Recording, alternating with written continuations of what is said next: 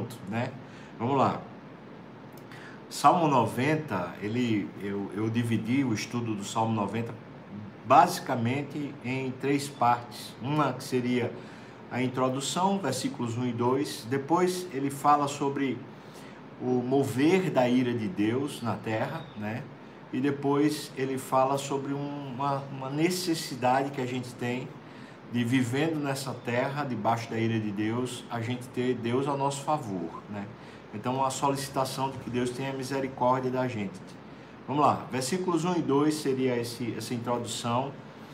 É, é, e é muito, muito importante a gente pensar nessa introdução que, ele, que Moisés fala, né? Esse salmo é um salmo de Moisés, né?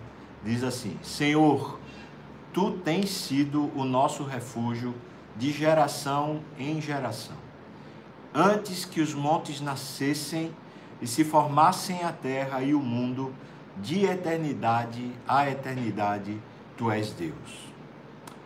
Ninguém vai saber precisar qual é o momento que Moisés escreve esse salmo, mas só pela introdução a gente já entende que é no final da jornada dele é, com o povo de Israel. Por quê? Porque ele recebeu durante aquele período a revelação do livro de Gênesis, justamente a formação da terra, a formação de tudo.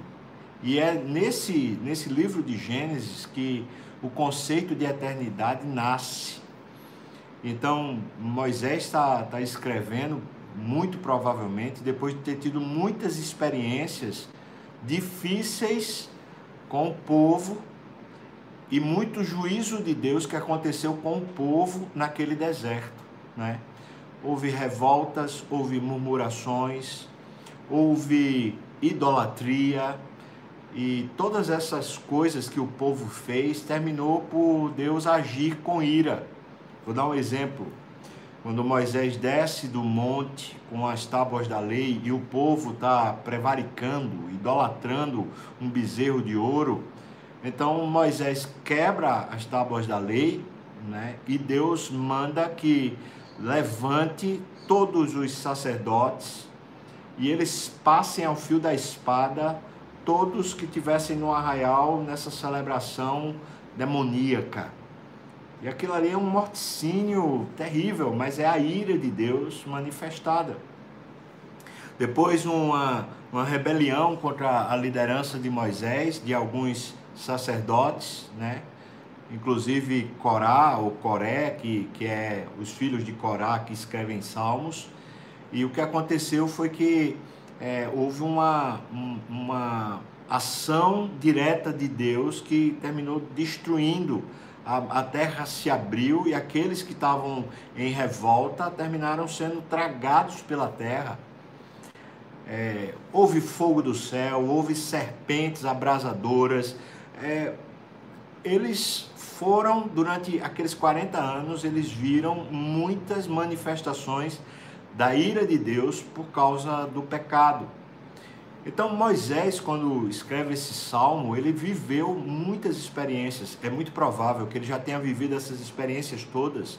E então ele está dizendo, na verdade, o Senhor é quem tem sido o nosso refúgio, né? de geração em geração. Isso é outra evidência, porque uma geração saiu do, do Egito, e aquela geração que saiu do Egito morreu no deserto, e uma nova geração que nasceu no deserto é quem chega na terra prometida. Então, essa expressão provavelmente é uma referência ao final da jornada de Moisés. Então, veja o que ele diz aqui dos versículos 3 a 12, quando ele vai falando sobre a manifestação da ira de Deus. Ele diz: tu reduzes o homem ao pó e dizes: tornai filho dos homens. É muito interessante a gente pensar que é, o castigo de Deus, eu vou usar essa expressão porque ela é mais popular, né? A ira de Deus, a, a disciplina de Deus, o castigo de Deus, é com um propósito, é nos fazer voltar para Deus. Não é para nos punir, mas é para nos fazer voltar para Deus, né? Por isso, veja que tu reduzes ao pó o homem, né? Dizendo: tornai filhos dos homens, voltem-se para Deus. Versículo 4: Pois mil anos aos teus olhos são como o dia de ontem que se foi e como a vigília da noite. Isso aqui é um conceito de, de eternidade que o, o, o povo, esse povo hebreu, esse povo judeu tem, né? É, a ideia de que não se conta a eternidade pelo tempo, não se conta, se conta pela qualidade. Eu não vou poder ter tempo para falar muito sobre isso, mas é isso que, que ele está falando. Para o Senhor, o tempo não, não se conta, né? Porque o Senhor, é um dia, é, para o Senhor, tudo é como se fosse ontem. Na eternidade, as coisas não acontecem é, com essa sucessão de tempo. Para Deus, é como se tudo já fosse ontem, porque Ele já conhece por completo. Versículo 5 diz: Tu os arrastas na torrente são como um sono, como a relva que floresce de madrugada. E aí ele diz: de madrugada viceja e floresce, à tarde murcha e seca. A nossa vida é assim, ela vai rapidamente. Se a gente conta a nossa vida sem a eternidade, sem a perspectiva da qualidade que Deus dá à vida, essa vida meramente terrena e debaixo né, do pecado e da ira de Deus, ela é uma vida assim que por mais que a gente floresça, o que vai acontecer é que a gente vai murchar e secar. Pois somos consumidos pela tua ira e pelo furor, nós somos conturbados. Aqui entra, entra um, uma, um, um aspecto da, da teologia bíblica que é muito importante. É que as temeridades que acontecem na terra, elas são frutos de um, uma, um justo juízo de Deus uma ira santa de Deus, como fruto do pecado de nós todos. Não é fruto do pecado de A ou B, mas de todos os seres humanos que passaram na terra, com exceção de Jesus, que Jesus foi um ser humano, mas não pecou, não é? Mas todos os demais provocam a ira de Deus. Isso quer dizer, irmão, que eu e você provocamos a ira de Deus com os nossos próprios pecados, né? E, e seria razoável Deus destruir a terra e destruir a gente e nos condenar eternamente ao inferno pelos nossos próprios pecados. Mas quando, quando Moisés coloca isso, nós somos consumidos pela tua ira e pelo teu furor conturbados, o que ele está lançando para a gente é que o ambiente da nossa experiência aqui na terra será um ambiente de ira, de disciplina de Deus, com justiça. Deus nos protege. Lembra do primeiro versículo? Que ele diz que a gente busca no Senhor esse escudo, esse refúgio. Deus nos protege da ira dele. Nós que somos o povo dele. Entretanto, o ambiente na terra é esse ambiente beligerante contra Deus, cuja ira de Deus é, é santa e é justa. Então, a gente vive num ambiente onde as injustiças, o caos, a, própria natureza, né, revolta, é, causando muitos males, muitos estragos, as injustiças sociais todas que acontecem, os problemas todos de governo, os problemas todos nos magistrados, os problemas todos de, de, de cunho social, gente rica, gente pobre, gente é, soberba, gente miserável, todas essas circunstâncias que geram para a gente muitas vezes é, tristeza e às vezes a gente fica é, revoltado, indignado e às vezes a gente acha que é só culpa do governo, um governo, sei lá, é, federal ou governo estadual. Na verdade, para Moisés, e acho que isso é muito bom a gente entender, na, na, na verdade, na verdade, a grande causa do caos na terra é o pecado, e é o pecado dos seres humanos. Todos nós, sem exceção. Nós é quem transformamos a terra num ambiente difícil de viver. Então eu queria dizer isso para você daquela, da, da melhor maneira para a gente entender. Seria, a meu ver, a melhor maneira é você entender que aquele pecado que você faz oculto, aquela mentirinha que a gente chama mentira branca, que ah, não tem nada a ver, sabe? aquela coisa que ninguém viu, que a gente pensa assim, ah, mas isso não tem repercussão nenhuma, isso não, não causa mal nenhum. Né, aquela ira que a gente acalentou no coração, aquela mágoa, aquela, aquela frustração que às vezes geram a revolta contra Deus. Irmãos, essas coisas que aparentemente é, invisíveis, aparentemente sem nenhuma consequência, essas coisas são pecados. E são essas coisas que provocam a ira de Deus. É isso que Deus chama de rebelião. E é isso que Moisés está dizendo, é a, a ira do Senhor que nos faz viver essa vida como se a gente tivesse consumidos. Versículo 8 diz: Diante de ti pusestes as nossas iniquidades. Veja que somos nós também. Não são só os ímpios, mas os, os cristãos, os crentes também. Diante de ti puseste as nossas iniquidades, e sob a luz do teu rosto os nossos pecados ocultos, aqueles que ninguém viu. Versículo 9: Pois todos os nossos dias se passam na tua ira. Esse é o ambiente onde a gente vive. Acabam-se os nossos anos como um breve pensamento. Diz: os dias da nossa vida sobem a 70 anos, ou havendo vigor a 80. Moisés começou a conduzir o povo com 80 anos. não é? Neste caso, o melhor deles é canseira e enfado, porque tudo passa rapidamente e nós voamos. Quando Moisés morre, ele tem 120 anos, né? E a Bíblia diz para nós lá em Deuteronômio que ele ainda estava cheio de vigor. Então, o que ele está falando aqui é a experiência comum Claro que Deus pode dar vigor e mais anos de vida do que isso, mas essa é a experiência comum e foi o que aconteceu com aquela geração que saiu do, do, do Egito, morreu no deserto. Então nenhum deles alcançou ali né, mais do que isso. Então ele, ele, ele continua, né? Versículo 11: Quem conhece o poder da tua ira? E a tua cólera, segundo o temor que te é devido? Quem é que vai discernir isso? Né? Ensina-nos a contar os nossos dias para que alcancemos coração sábio. Bom, dentro do contexto, então a gente entende o que é que Moisés está falando quando diz: ensina-nos a contar os nossos dias.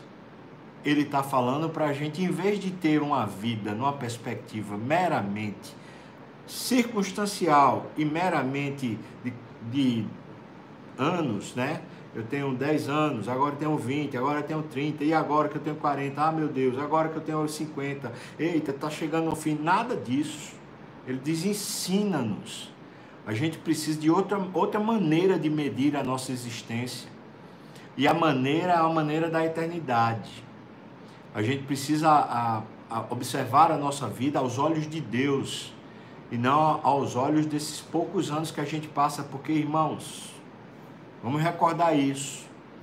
No dia que a gente fechar os olhos aqui na terra, se o Senhor Jesus não voltar antes, no dia que a gente juntar os pés, nesse dia, a gente abre os olhos na eternidade. E nesse mesmo momento que a gente fecha os olhos, com um piscar de olhos, a gente abre para a vida eterna. E essa vida é a que conta. E Jesus, quando veio para cá, para a terra, ele disse que já tinha começado. Então, quando eu e você nós somos salvos, convertidos a Jesus, nós já passamos da morte para a vida. Nós já estamos vivendo a vida eterna. Então, ensina-nos a contar os nossos dias. A gente não deveria viver a partir das circunstâncias, mas a partir da fé. É isso que Moisés está querendo dizer. Então, o versículo 13 ao 17 seria essa, essa, essa solicitação para aprender a contar os dias. A gente não vai conseguir viver a vida eterna sentindo ou, ou estando com a ausência de Deus. A gente só consegue ter uma qualidade de vida, uma vida eterna, vivendo com Deus, vivendo para Deus, sob domínio de Deus. Então ele diz: Volta-te, Senhor Interessante porque no começo ele diz: tornai filhos dos homens. Então, os homens precisam voltar para Deus. E aí, como ele está querendo agora que aprender a contar os dias, ele diz: Senhor, veja que o Senhor aqui está bem maiúsculo, né? É uma expressão do domínio de Deus. Volta-te. Até quando? Tem compaixão dos teus servos. Então é interessante porque quem está pedindo para o Senhor se voltar em benefício, em favor, são os servos. São aqueles que já estão se submetendo ao senhorio de Deus. Isso é aprender a contar os dias. É quando a gente se submete ao domínio dele. Versículo é, 14: Sacia-nos de manhã com a tua benignidade, ou seja, quando o dia nasce, né? Para que cantemos de júbilo e nos alegremos todos os nossos dias. Ou seja, desde o momento que a gente abre os olhos para a vida cada dia, a partir disso, então a gente se alegre, a gente descubra a alegria. É, é interessante porque Paulo desenvolve isso de uma maneira muito mais, mais profunda, né? Quando Paulo vai e diz que, que ele, ele teve que aprender a viver contente, feliz em, em qualquer circunstância. Então, ele está falando, Deus, a gente está precisando aprender esse negócio, porque a experiência que a gente teve no deserto foi terrível. A gente vivia movido pelas circunstâncias e toda vez que as circunstâncias pareciam para a gente é, complicadas, a gente reclamava, murmurava, e, e era juízo do Senhor, era um caos. Então, Senhor, alegra-nos.